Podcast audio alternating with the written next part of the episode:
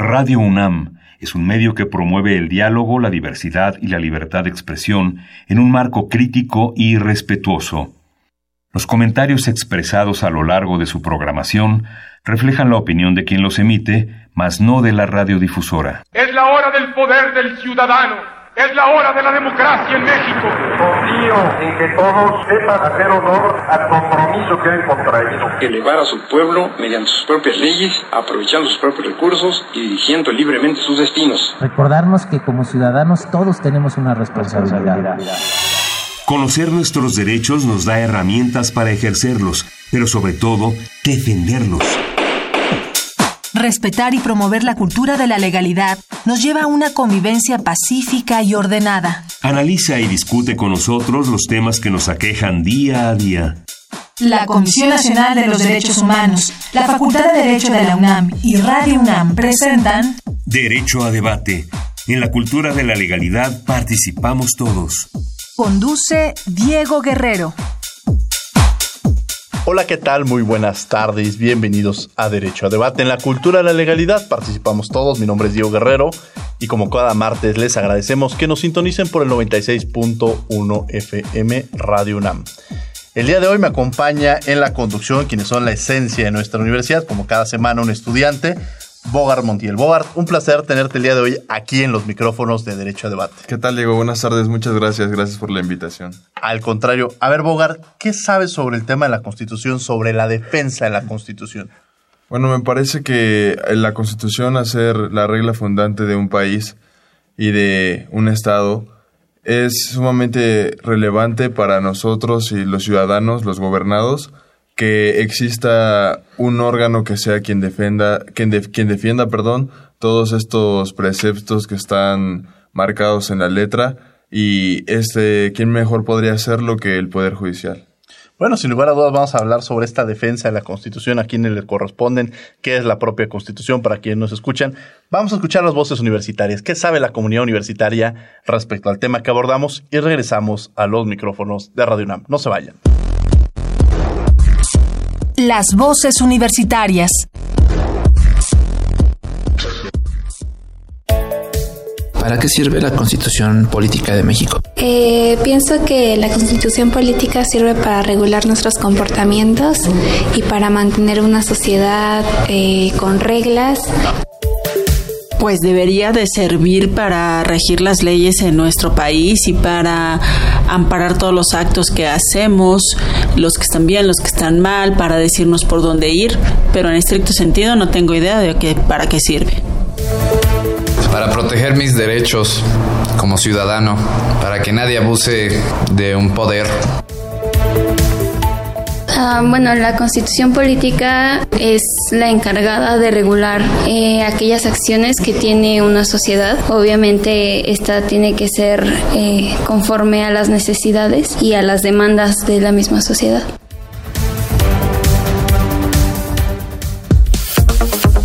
Escuchas Derecho a Debate. Estas fueron las voces universitarias. Bueno, eh, el tema es Muchas veces escuchamos o hemos leído sobre la Constitución, pero no sabemos qué representa la, propia Constitución. ¿Quiénes son nuestros invitados para, para hablar de ese tema tan interesante, Bogart? Muy bien, el día de hoy tenemos como invitados al doctor Raúl Canosa Usera, catedrático de la Facultad de Derecho de la Universidad Complutense de Madrid. Y Un placer tenerlo el día de hoy aquí en los micrófonos de Derecho de Debate, doctor. El placer es mío, Diego. Gracias por la invitación. Al contrario. Y también por su parte tenemos al doctor Luis Felipe Nava Gomar, catedrático de la Universidad Iberoamericana. Luis Felipe, un placer tenerte aquí en los micrófonos de Radio UNAM. Querido Diego, el honor es mío, muchas gracias. Y el tema que vamos a abordar es la defensa de la Constitución. ¿Qué es la Constitución?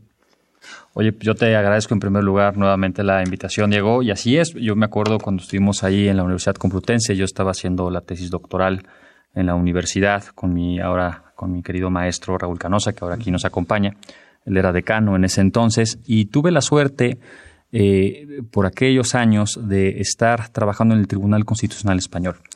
y, además eh, tuve también la grandísima suerte de antes de haber trabajado en la Suprema Corte Mexicana Y es, es, muy curioso porque tú me haces esta pregunta, ¿no? Y se me ocurre la, digamos que lo más complicado del mundo, ¿no? Se me ocurre este, la definición barroca que podemos dar en una universidad, que el típico profesor este, que dicta a sus, a sus alumnos, ¿no? En la cual si falla alguno de los elementos puede, este, puede tenerla mal, ¿no? A mí me gusta mucho identificar a la Constitución como la forma jurídica de la democracia, y nos basta, digamos, con esas cinco palabras. La democracia, como sabes, puede ser entendida de muchas formas, pero si la entendemos de una manera sustantiva, como nos dice Luigi Ferraioli, entendemos que la democracia es mucho más que simplemente la decisión de mayorías. Es decir, que las decisiones públicas se basan con base, valga la redundancia, en unos derechos que deben ser homogeneizados, que deben ser reconocidos y en unos derechos que deben ser ejercidos. Cuando tenemos con esos derechos, tenemos que hay instituciones propias que son obra de la propia evolución del constitucionalismo y que están en la Constitución como la separación de poderes. ¿Podemos hablar de un Estado, un estado que no sea democrático que pueda tener una Constitución? Sin duda, eh, sin duda. A ver, eh, ya lo decía Lowenstein, ¿no? en una gran clase de maestro en la que clasificaba las constituciones. No basta tener constitución para decir que estamos en democracia. Y es más, la propia doctrina del constitucionalismo nos ha dicho que la palabra constitución deja de ser un concepto neutro. Si lo entendemos en la propia evolución, entendemos que por constitución necesariamente estamos hablando de un Estado democrático y necesariamente estamos hablando de una garantía de derechos y de una separación de poderes. Entonces, cuando nos preguntamos si, por ejemplo, Venezuela tiene una constitución, pues a ver, claramente tiene un documento a la cual se le llama constitución, pero ¿tiene una constitución de acuerdo a los movimientos propios del constitucionalismo? Desde luego que no. Interesante. A ver, el tema que vamos a abordar el día de hoy, eh, doctor Raúl Canosa, es precisamente la defensa de la Constitución. ¿Qué es la defensa de la Constitución? Es una pregunta complicada que el, liberalismo no supo responder durante aproximadamente 150 años. Aportó algunas respuestas, pero no acabó de concretarlas.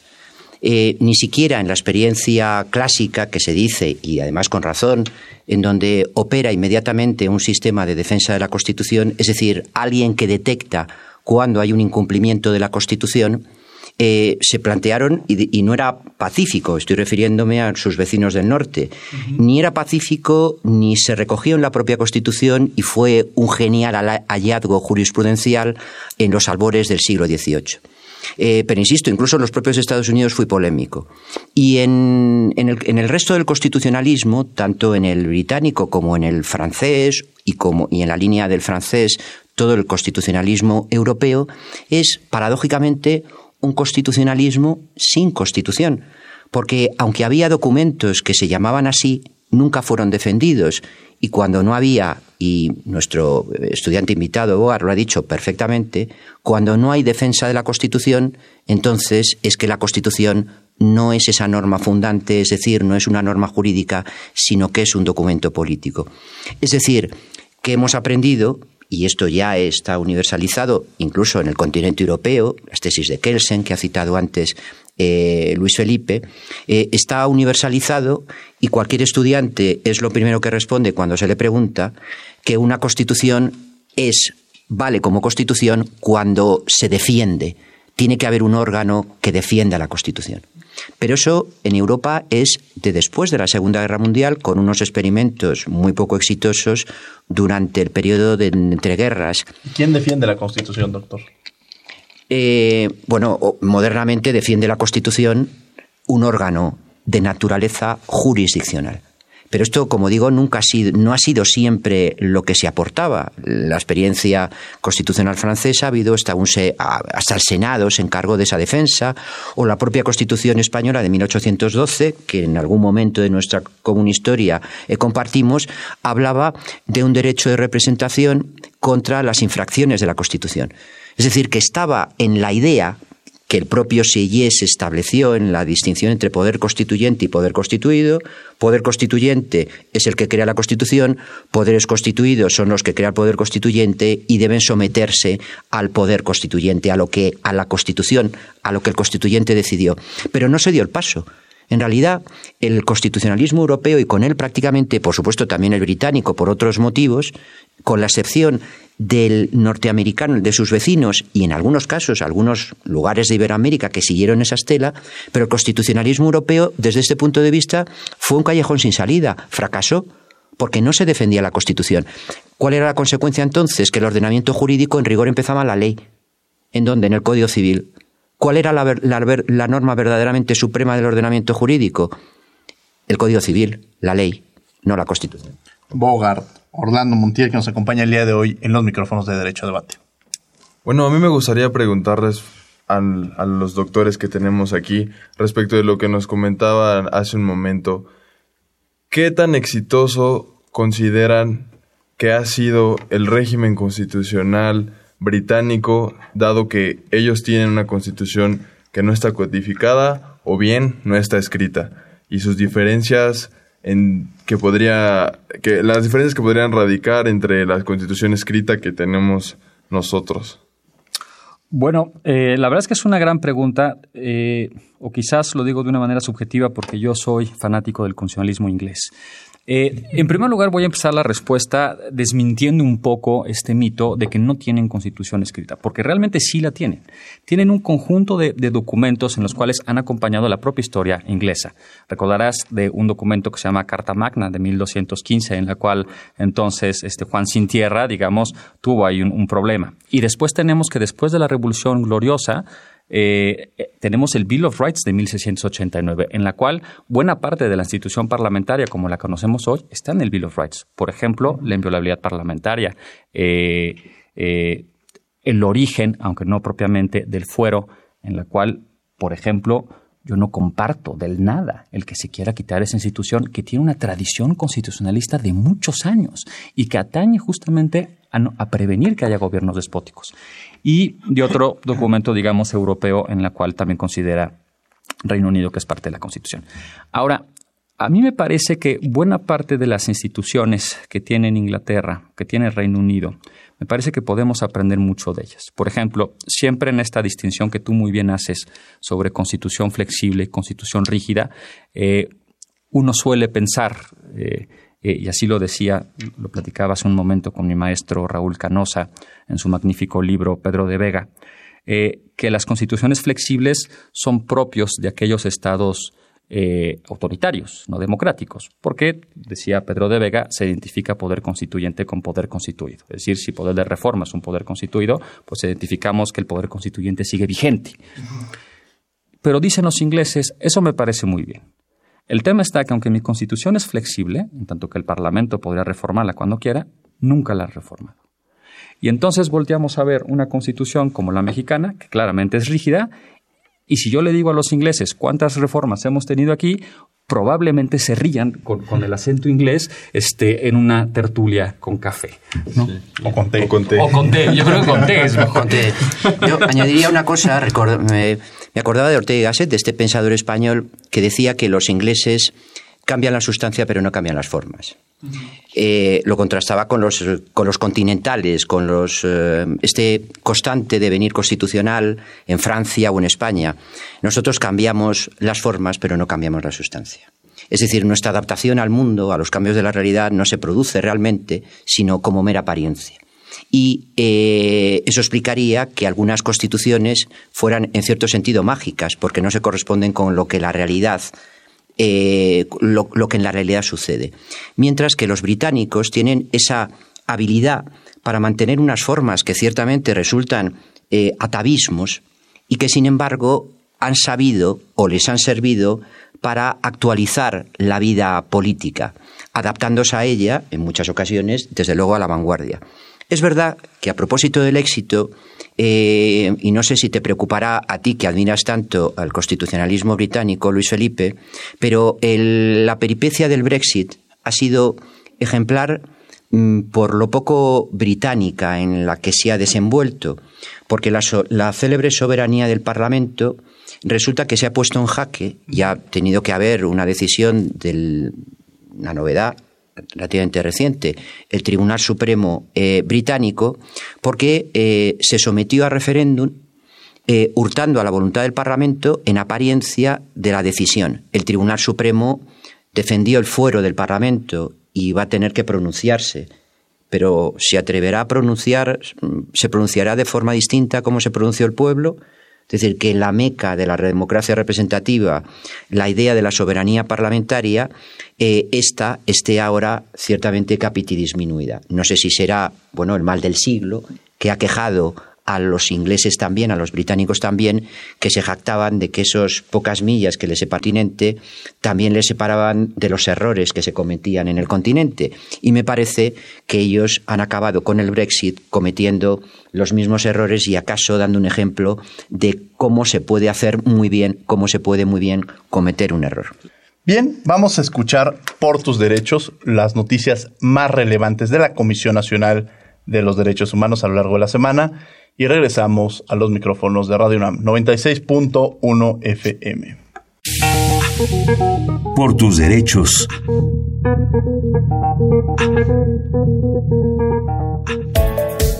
El desalojo arbitrario y violento a 35 jubilados que se manifestaban en el Palacio de Gobierno en Jalapa, Veracruz, en diciembre de 2015 y las agresiones a dos periodistas que cubrían este hecho son la causa de la Recomendación 32-2018, dirigida al gobernador Miguel Ángel Yunes Linares, al director de pensiones Hilario Barcelata y a Jorge Winkler Ortiz, fiscal general del Estado.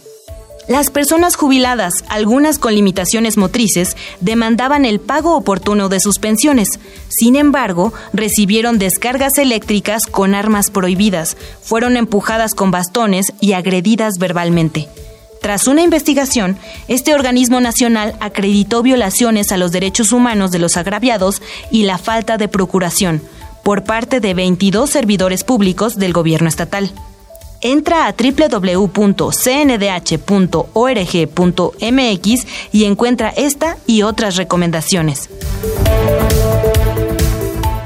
La Comisión Nacional de los Derechos Humanos expresó su beneplácito por la aprobación que el Senado hizo del Convenio 98 de la Organización Internacional del Trabajo, la OIT. Para la CNDH, este convenio fortalecerá el marco de protección a los derechos de sindicación y negociación colectiva que resultan imprescindibles para que las y los trabajadores, así como quienes emplean, establezcan reglas justas respecto de las condiciones de trabajo, a fin de encontrar equilibrio en un marco de respeto a los derechos humanos laborales y a la dignidad de las personas.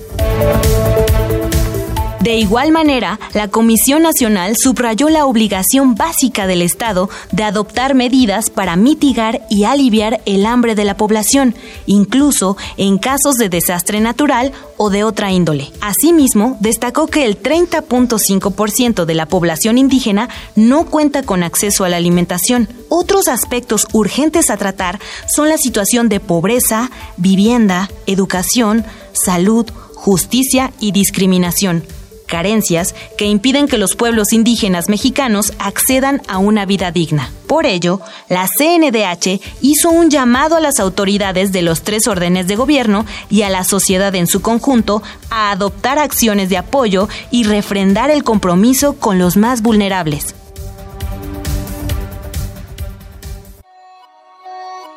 Síguenos en Facebook y Twitter como Derecho a Debate. Bien, estos fueron por tus derechos las noticias más relevantes de la Comisión Nacional de los Derechos Humanos a lo largo de la semana. Estamos hablando sobre la defensa de la Constitución. Me acompaña en la conducción el día de hoy Bogart Orlando Montiel Fernández, alumno de quinto semestre de la Facultad de Derecho de la UNAM. Y tenemos como invitados al doctor Raúl Canoso Ucera, catedrático de la Facultad de Derecho de la Universidad Complutense de Madrid, y al doctor Luis Felipe Navagomar, catedrático de la Facultad de Derecho de la Universidad Iberoamericana, una universidad hermana también de la Universidad Nacional Autónoma de México. Eh, estamos hablando sobre este tema de la Constitución y yo cuestiono el tema, tenemos estos pesos y contrapesos, me gustaría platicar sobre los mismos. Presidente que tiene la mayoría en el poder, en el poder legislativo, ¿no? ¿Cómo logramos o cuál va a ser el papel que debe jugar el papel el poder, el poder judicial ante este ante, ante, esta realidad, cuando ya el presidente tiene prácticamente la mayoría y no enfrenta esos contrapesos? ¿Cómo lo podríamos hacer, Luis Felipe? A ver, este, este tema de la defensa de la Constitución me, me viene a la mente algo interesante. Yo rebotaba ahora con mi maestro Raúl, que eh, el tema de la defensa de la Constitución es un tema antiguo, ¿no? Recordaremos aquel debate entre Hans Kelsen y Carl Schmitt eh, sobre la cual quién debía defender la Constitución. Ustedes recordarán que cuando era tan solo un catedrático eh, Schmidt, él decía que debía ser un hombre fuerte por encima del Parlamento, un hombre fuerte por encima de las instituciones, quien debía defender la Constitución. Ya recordarán ustedes que después Carl Schmitt, de quien fue el constitucionalista, del Führer. y después fue juzgado, por cierto, en los juicios de Nuremberg. Eh, Hans Kelsen, en cambio, él decía que a fin de garantizar esa objetividad en la defensa de la Constitución, había que hacerlo de una manera, sí, por fuera, digamos, de las instituciones políticas, pero en una función jurisdiccional. Y por eso crea, digamos, la figura del Tribunal Constitucional en 1919. Ahora, hablar de la defensa de la Constitución no, desde luego, sería un error limitarnos a que debe ser únicamente, salvo lo que diga mi maestro, eh, únicamente al órgano que tiene por fin custodiarla, como el Tribunal Constitucional o en nuestro caso, en México, la Suprema Corte y todos los jueces y todo el Poder Judicial. Porque la defensa de la Constitución es papel de cualquier institución, es papel también del Parlamento, es papel de la oposición. Claro, el problema es que la política, esto sucede en cualquier parte del mundo, tiende a veces a sobrepasar por medio de normas y de actos jurídicos lo que establece la Constitución, lo cual desde luego es contrario a las bases y fundamentos de ella. En este tema preocupa cuando hay una mayoría tan fuerte y tan tajante, ganada perfectamente en un proceso democrático como el que estamos teniendo.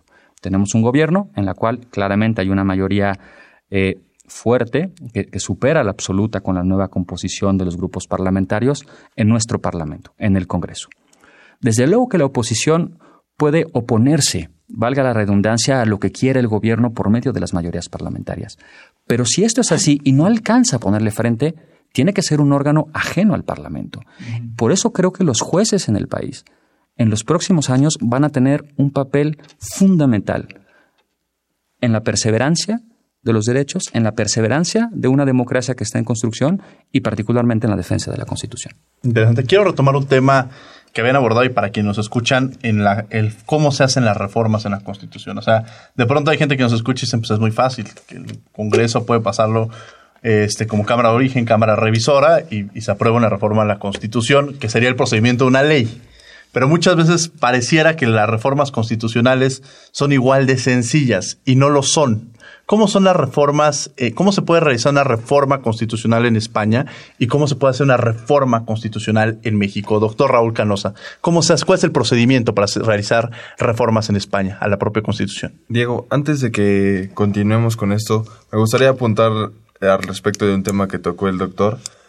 Doctor Felipe, ¿qué, ahora que bien señalaba lo de, lo de el tema de Kelsen, y nuestra realidad como sociedad mexicana, ¿qué, qué, qué sucede con la jerarquía de la norma? Esa pregunta se la hago muy, muy personal como universitario y como la preocupación que un estudiante de Derecho tiene al, al ser educado bajo esa perspectiva y qué injerencia tiene el derecho internacional al respecto, tomando en cuenta que en la pirámide de, Kelsen, eh, la, constitución se encuentra hasta arriba.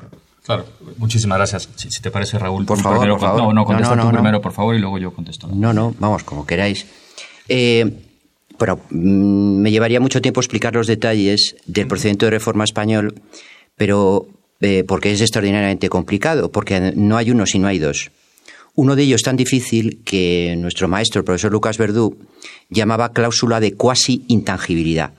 La reforma de determinadas partes, las esenciales de la Constitución o la revisión total de la Constitución exige un procedimiento tan complicado que nunca se va a votar y que culmina en un referéndum. Y hay otro procedimiento difícil, mayorías cualificadas, pero más factible, eh, que se ha puesto solamente dos veces en marcha. O sea, hemos tenido en 40 años solo dos reformas de la Constitución.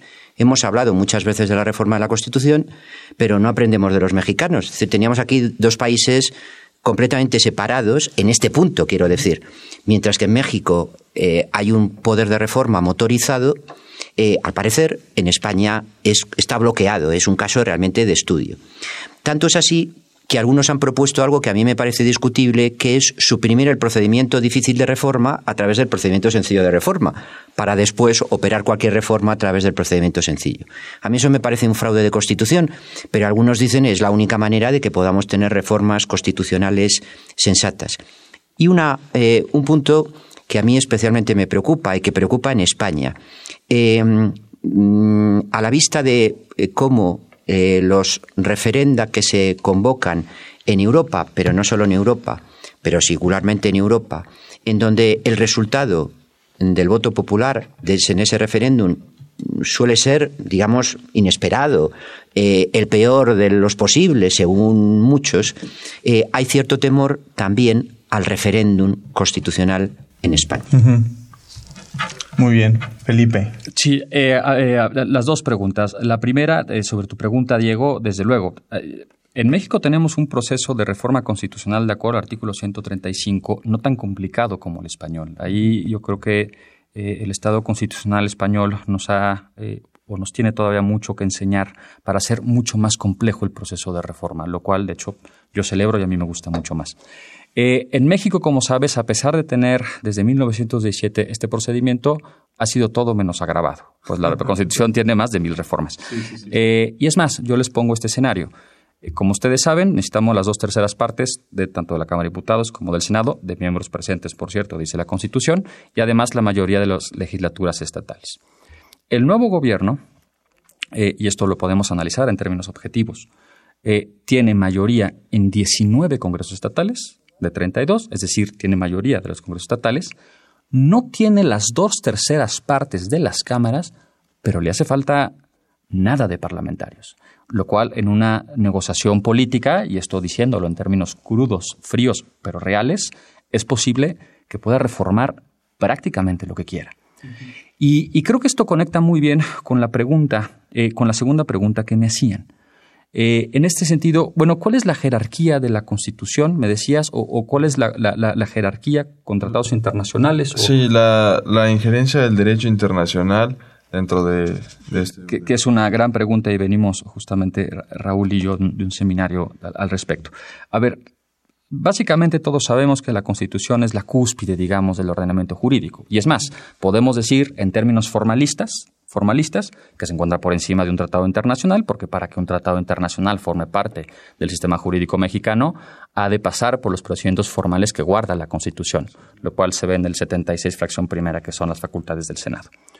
Si esto es así y un tratado internacional logra tener cabida dentro del ordenamiento mexicano, ahora, como sabes, hay una evolución y una globalización de los derechos humanos, en lo cual encontramos en 2011 una reforma de derechos humanos, antes una jurisprudencia de la Corte Interamericana sobre Rosendo Radilla versus Estados Unidos mexicanos, y en la cual sabemos que en materia de derechos humanos, los tratados internacionales están a la misma, eh, en la misma escala de jerarquía que la Constitución. Pero la pregunta obligada es, bueno, ¿y qué pasa si hay una contradicción entre la Constitución y los tratados internacionales? La Corte, con esto termino para no, no ser muy largo, como sabes, hay una contradicción de tesis que yo critico profundamente, la 293-2011, en la cual la Corte dijo que sí, es verdad, los tratados internacionales en materia de derechos humanos eh, pues tienen el mismo nivel constitucional y pueden estar este, y pueden tener plena aplicación aquí, como lo dice la reforma. Pero si hay una limitación por parte de la Constitución, debe primar la Constitución. Es decir, si hay contradicción, está por encima de la Constitución, a pesar de que se restrinjan derechos. Si dimos dos pasos para atrás con, esta, con este tema. La verdad es que nos lleva. Si un derecho no está reconocido en la Constitución, pero está reconocido en algún tratado internacional, se puede utilizar en ese camino, lo que mencionaban, en esta parte de convencionalidad, ¿no, Felipe? Plena vigencia, desde luego. Desde luego. Es, es Digamos que es curiosa la contradicción tesis de la Corte, porque decimos, a ver, a falta de derechos en la Constitución, priman los tratados internacionales con nivel constitucional. Pero si hay una limitación extra de ese derecho en la Constitución, se limita el derecho. No, comparto, digamos. Sí, el caso contrario a los incluso derechos humanos, el caso del arraigo, por ejemplo, ¿no? Que es el clásico que ponemos, que es contrario precisamente a los derechos, a las diversas convenciones y tratados internacionales en materia de derechos humanos, que está reconocido en la Constitución y que, bueno, ahí caemos en esta precisa contradicción, ¿no? Una reforma terrible. Bogart.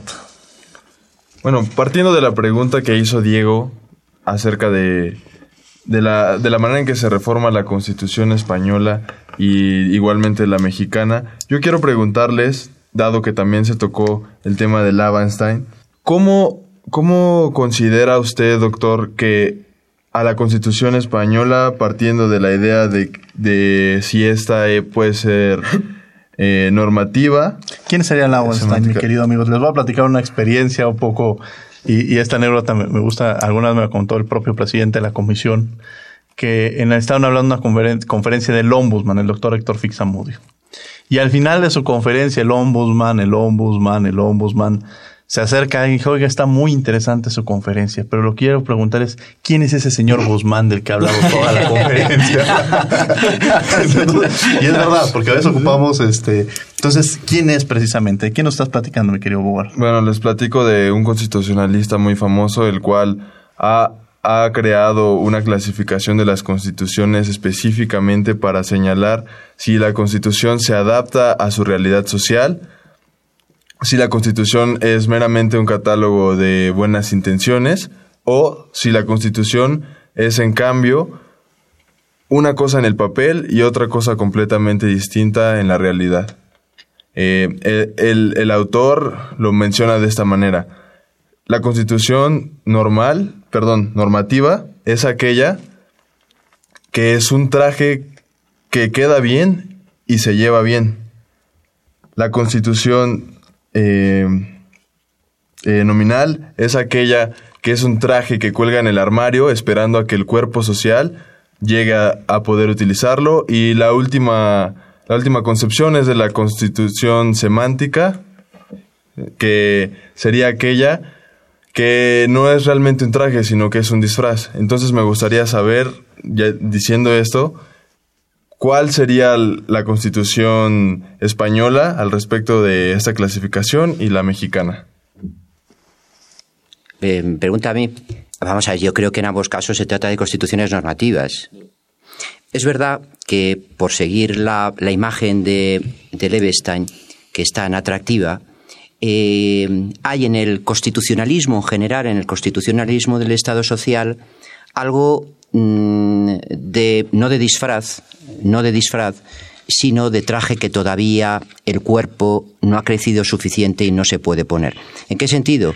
En el sentido que el constitucionalismo social anticipa una transformación social eh, y que mm, esa transformación todavía no se ha producido y por lo tanto la realidad social no encaja perfectamente con lo que debería ser en el futuro porque la propia Constitución está anticipando, eso todas las constituciones del Estado social, especialmente en lo que atañe a las constituciones iberoamericanas, que lo que reflejan es el porvenir, no siempre lo que hay.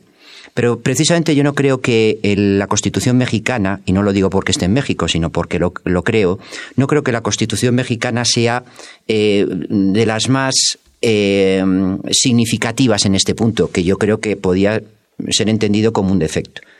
Pero es obvio que en la medida en que una constitución lo que hace es anticipar una transformación social, en donde se van a lograr ciertos objetivos que todavía no se han logrado y que precisamente ese es su valor. Y eso ocurre desde Querétaro, la Constitución de Weimar del 19, Constitución de Querétaro del 17, Weimar del 19, Española del 31 y luego todo el constitucionalismo social posterior, hay algo de nominal. Porque todavía no, es que el cuerpo social lo que describe la Constitución no es lo que es, sino lo que deberá ser, la transformación que tendrá que producirse. Claro, el constitucionalismo es un eh, epifenómeno del racionalismo, del idealismo, y ya se sabe que el racionalismo, el idealismo, si la realidad no se corresponde con el modelo que hemos trazado, en este caso en la Constitución, peor para la realidad.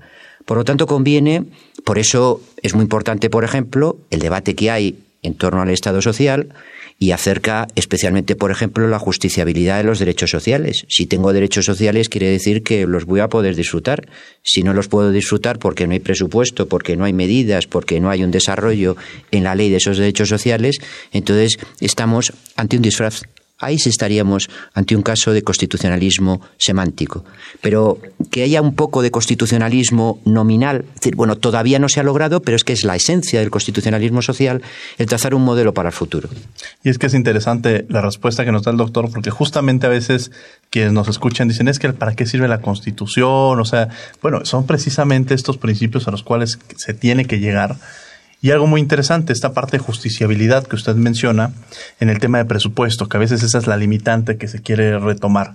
Y en ese ejercicio, la verdad es que se han, hecho trabajos y ejercicios muy interesantes entre la UNAM y la CNDH, hizo un, estudio muy, muy interesante.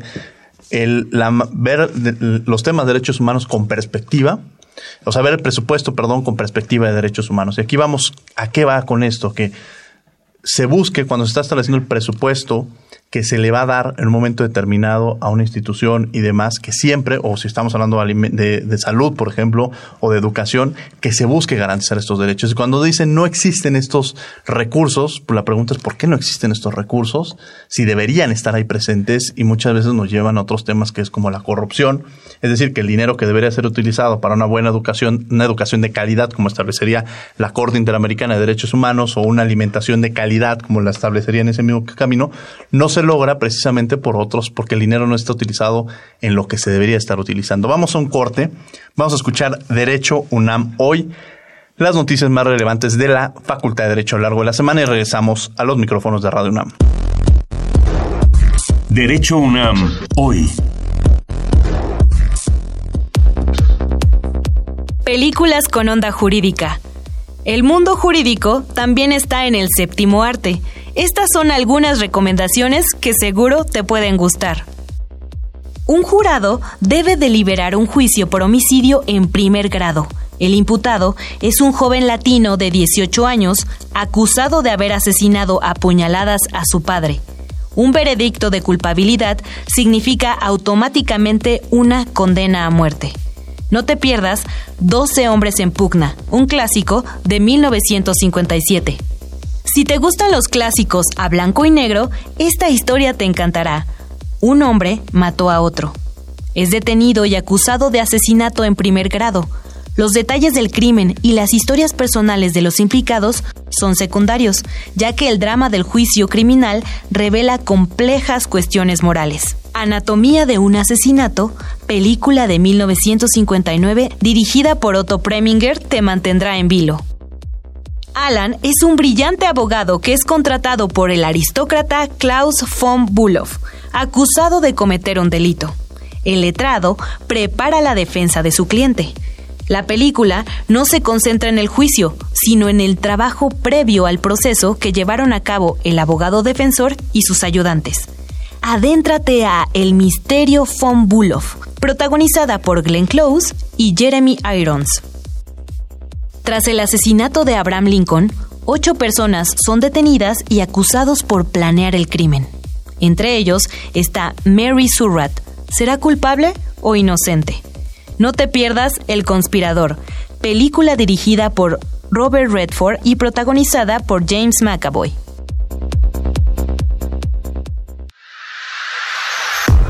Derecho a debate.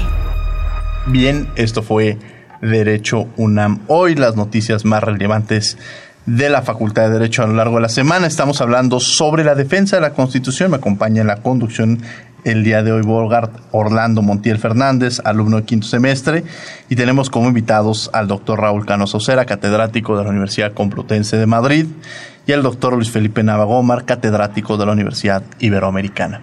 A ver, eh, antes de irnos al, al, corte, teníamos, nos iba a contestar la pregunta. Me gustaría que retomáramos la pregunta que hiciste, Bogart, para de forma más acotada, para que el, doctor este, Nava la pueda contestar. Bueno, ya en muy pocas palabras, me gustaría saber, de acuerdo a la clasificación que mencionamos hace un momento, ¿cómo y dónde entra la Constitución de México? Creo que la pregunta de Bogart es muy oportuna porque siempre, curiosamente, siempre que enseño la clasificación de Lowenstein, siempre hay un alumno que me pregunta, bueno, profesor, ¿y en dónde está la Constitución mexicana? ¿Es normativa, nominal, semántica? Yo creo que la respuesta es la que dijo mi maestro. O sea, tanto la Constitución española como la mexicana, aunque desde luego estamos a, varios pasos detrás del Estado constitucional español, pero diga, que, digamos que estamos en el camino, yo creo que no podemos decir que no es normativa. Es decir, es normativa en tanto que, como decía Lowenstein, reconoce derechos, reconoce la separación de poderes y los aplica.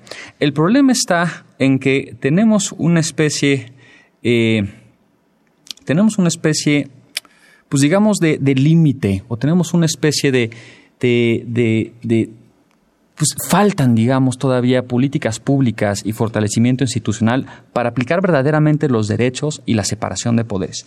Y, y de hecho, por eso, ahorita Diego tocaba un tema que a mí me parece crucial, el presupuesto. Es decir, ¿cuánto destinamos a la garantía de los derechos eh, y al ejercicio de los derechos? Hace, hace ya varios años, hace unos 15, 20 años, un, profesor que tuve en la Universidad de Harvard, eh, escribió un libro interesantísimo que en inglés se llama The Cost of Rights, eh, el costo de los derechos. Y Kassenstein lo que hace es desarrollar una línea argumentativa de por qué sale más barato para la democracia invertir más en los derechos. Porque a medida que nosotros restringimos en el ejercicio de derechos, tenemos otros problemas. La corrupción, que no funcionan las instituciones públicas, tenemos una debilidad institucional terrible, tenemos que no hay ejercicio, digamos, o no hay aplicación de los derechos sociales, como decía mi maestro Raúl Canosa. Y en este tema, a mí me parece, por ejemplo, que se está eh, se está, digamos, eh, haciendo un debate en México sobre si, por ejemplo, los jueces deben de ganar menos, ¿no? O si los jueces debemos de, este, para que nos salga más barato, este, quitar algunos tribunales, rotar algunos jueces que llevan mucha. Esa no es la solución, porque quien defiende la Constitución jurídicamente es el Poder Judicial, y hablando de la Federación entre nosotros más apostemos a invertir en una institución como el Poder Judicial de la Federación, a nuestros jueces, a nuestros magistrados, a nuestra Corte, vamos a tener más garantías de que los derechos pueden estar mejor y más a salvo.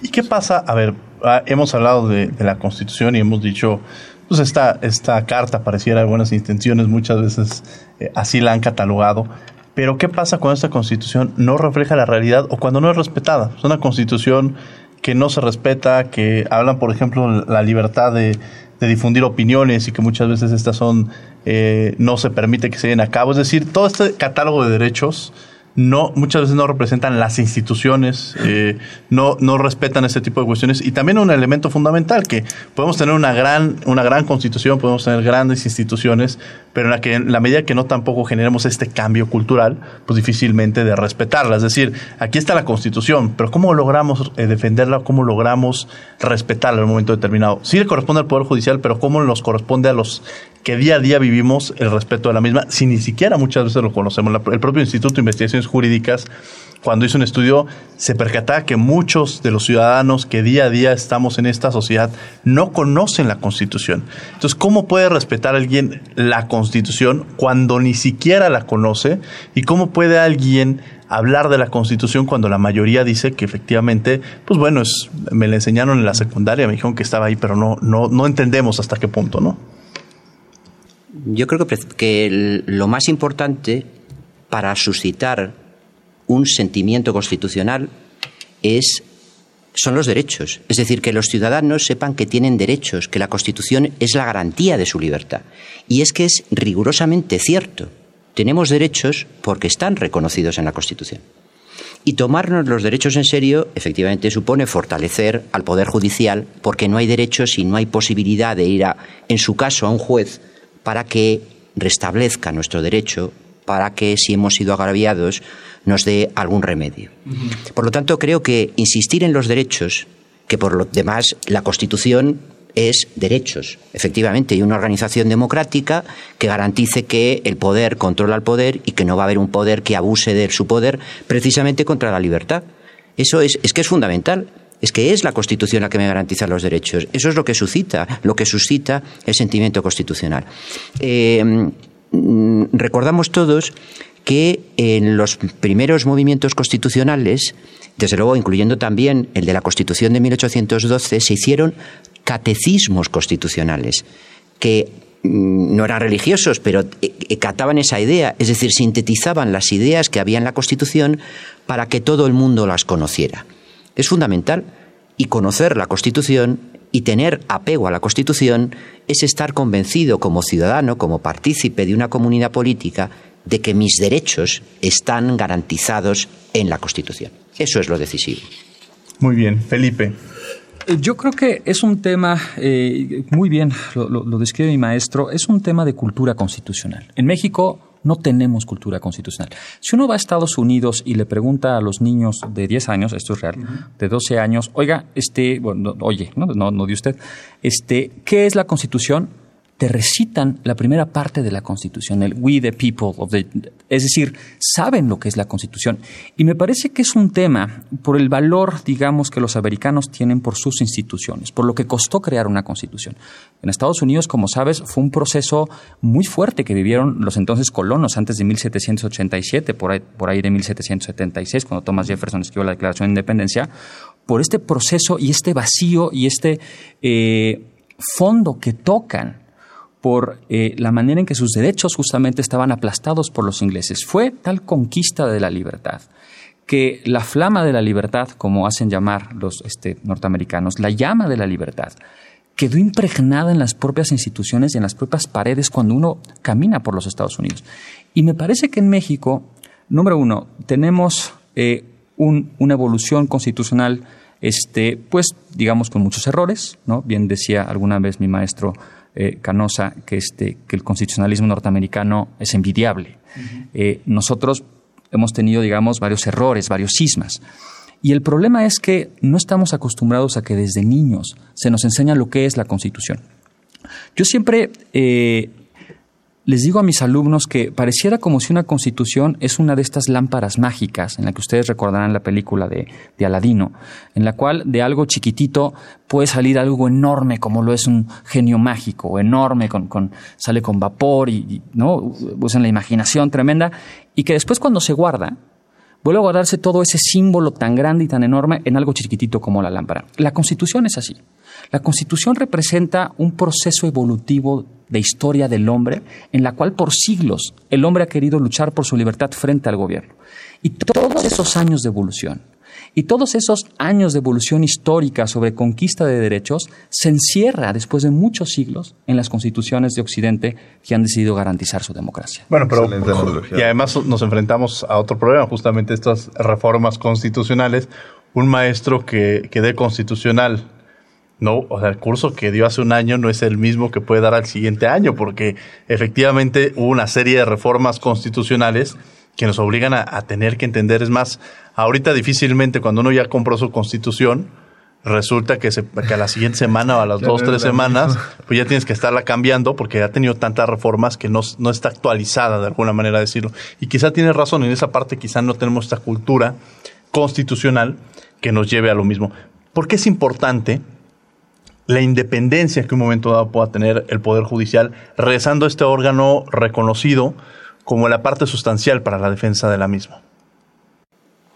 Mm, antes, cuando hablábamos, eh, eh, hablabais de la actual coyuntura mexicana, en donde el presidente tiene mayoría en las cámaras, eh, que no era habitual, no lo ha sido en las anteriores presidencias desde Fox, del presidente Fox, yo recordaba lo que ocurre en Europa, en donde generalmente opera un sistema de gobierno parlamentario, en donde el gobierno es gobierno porque cuenta con la mayoría de la Cámara.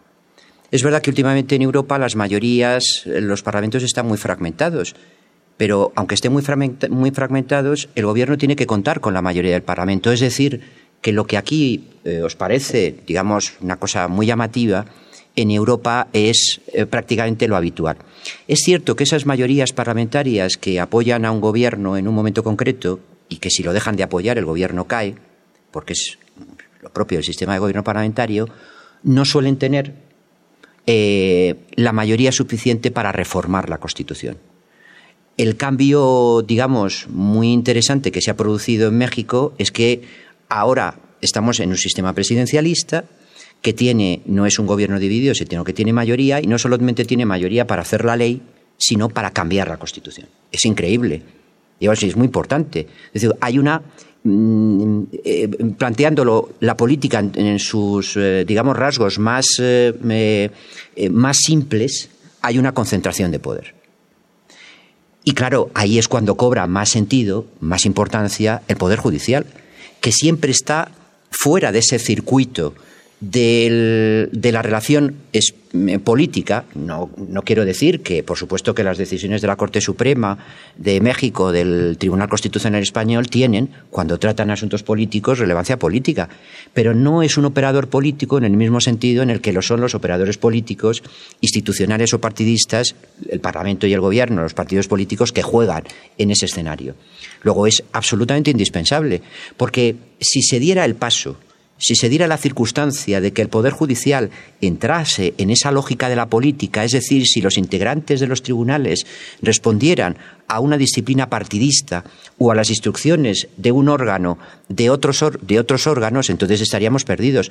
Cosa distinta es que el, Poder Judicial aplique la ley, porque la ley, aplicar la ley, es la legitimación democrática del juez. Felipe Nava. Sí, desde luego. Eh, a ver, es un tema de yo, yo siempre lo que le digo a mis alumnos es que a veces los grandes problemas constitucionales con los que nos enfrentamos al día de hoy, ¿no?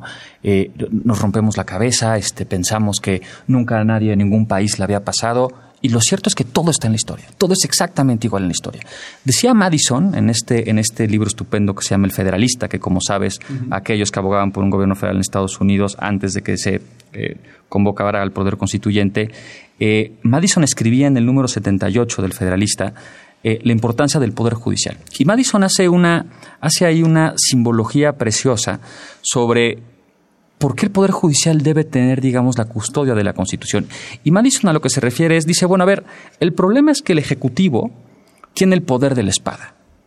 El presidente es comandante supremo de las Fuerzas Armadas, es jefe de la Administración Pública Federal, tiene un poder tremendo que puede afectar a las garantías o a los derechos fundamentales de las personas.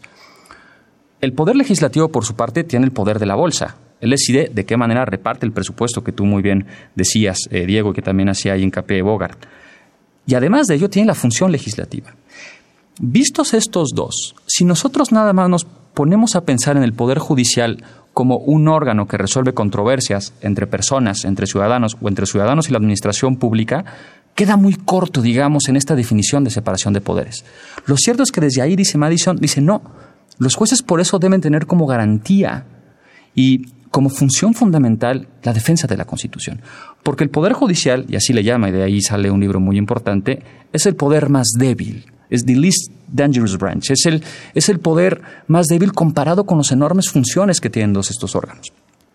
Pero lo que dice Madison, y con eso termino, y me parece que tiene plena aplicación para nosotros el día de hoy, es que si nosotros quitamos esa función a los jueces, quitamos esa función o esa garantía de independencia o de autonomía, el poder de la espada que tiene el presidente y el poder de la bolsa que tiene el Parlamento, va a lastimar al ciudadano.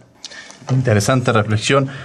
Vamos a escuchar la agenda de la semana, los eventos que tendrá la Comisión Nacional de los Derechos Humanos y la Facultad de Derecho y regresamos a los micrófonos de Radio UNAM 96.1 FM. Agenda semanal.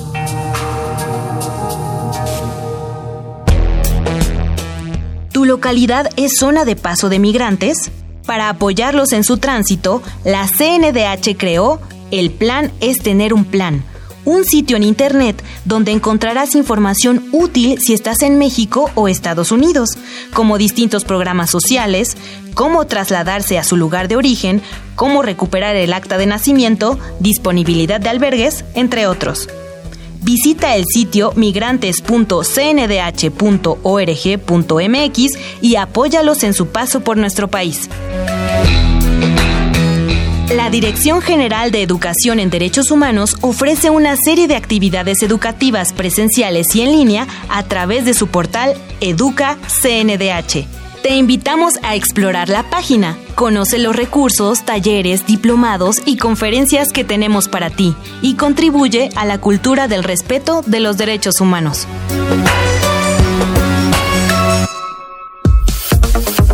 Escuchas Derecho a Debate. Conclusiones en 30. Esta fue la agenda de la semana, los eventos que tendrán la Comisión Nacional de los Derechos Humanos y la Facultad de Derecho a lo largo de la semana. Regresamos a conclusiones en 30. ¿Algún tema que nos haya quedado en el aire, querido doctor, que usted quisiera mencionar o acotar en 30 segundos? Doctor Raúl Canosa Ocera. Quizás diría que tenemos que seguir eh, aprendiendo los unos de los otros, los mexicanos de la experiencia española, los españoles de la experiencia mexicana, y que este flujo constante de investigadores españoles y mexicanos en una dirección y otra, pues es una buena cosa porque se aprende mucho de las experiencias eh, ajenas. Recuerdo que hace no mucho eh, fue invitado a una publicación en donde sobre la Constitución de Querétaro, en donde me tocó escribir sobre las influencias de la Constitución del 17 sobre el constitucionalismo español y tuve mucho material eh, en el que basarme. Así es que que eso continúe. Muchas gracias nuevamente por la invitación. Doctor Raúl Canoso, será un placer tenerlo el día de hoy aquí en los micrófonos de Derecho a Debate. Doctor Luis Felipe Navagomar. Gracias, Diego. Yo me quedaría con dos ideas. La primera, que la Constitución es la forma jurídica de la democracia. Es decir, una democracia no basta para que el pueblo, digamos, sea el que gobierne, como es la nuestra, que sea una mayoría, sino la democracia debe ser entendida de una manera sustantiva. Es decir, para que el pueblo gobierne, deben de respetarse los derechos de libertad, de igualdad, de dignidad, de la vida de todos. Y que si algún derecho de esos ciudadanos está en peligro, la democracia peligra. Y quien tiene esta función, comprobada en la propia evolución del constitucionalismo, son los jueces. Es el Tribunal Constitucional. Es la Suprema Corte en nuestro caso. Y atentar contra ello es atentar contra nuestra democracia y atentar con, eh, digamos, con la propia evolución del constitucionalismo. Y decía, decía el profesor Canosa algo importante, es aprender de la historia. El Estado constitucional nace después de la Segunda Guerra Mundial y la principal conclusión fue que para que no se conculcaran esos derechos con lo que pasó en la Alemania, con lo que pasó en Europa, es que siempre haya un órgano garante de esos derechos que proteja y defienda a la Constitución. Muchas gracias, le agradecemos al doctor Luis Felipe Nava Gómez que ha estado el día de hoy. Muchas gracias, Felipe, por estar aquí con, nosotros. Querido Bogart, para concluir, ¿algún comentario que quieras hacer? Sí, por supuesto. Yo me quedo con la parte que me hace recordar mis clases de teoría de la Constitución ahí en la facultad con el maestro eh, Ángel Cardona, quien decía que el poder no, no se divide como tal, como si existieran tres poderes, el legislativo, el ejecutivo y el judicial, sino que el poder es uno y ese poder es el que se debe repartir para que no corroa. Y otra cosa muy importante también es que concuerdo totalmente con ambos doctores, que la constitución se debe enseñar. Debemos hacer que la población no crea que las leyes son únicamente para abogados, y esto va a ser para beneficio de todos, ya que si conoces tus derechos, será mucho más fácil que se apliquen. Muchas gracias, Bogart, por acompañarnos el día de hoy aquí en los micrófonos de Derecho a Debate. Agradecemos a la Comisión Nacional de los Derechos Humanos, a la Facultad de Derecho y a Radio UNAM. En los controles técnicos, Juan Méndez, en la asistencia Angélica Salazar, Iria Hurtado, Jocelyn Rodríguez, Lorena Redondo. En redes sociales, Francisco Méndez. En la producción, Paco Ángeles. No olviden que nos escuchamos de ley todos los martes. Esto fue Derecho a Debate. Esto fue Derecho a Debate. En la cultura de la legalidad participamos todos.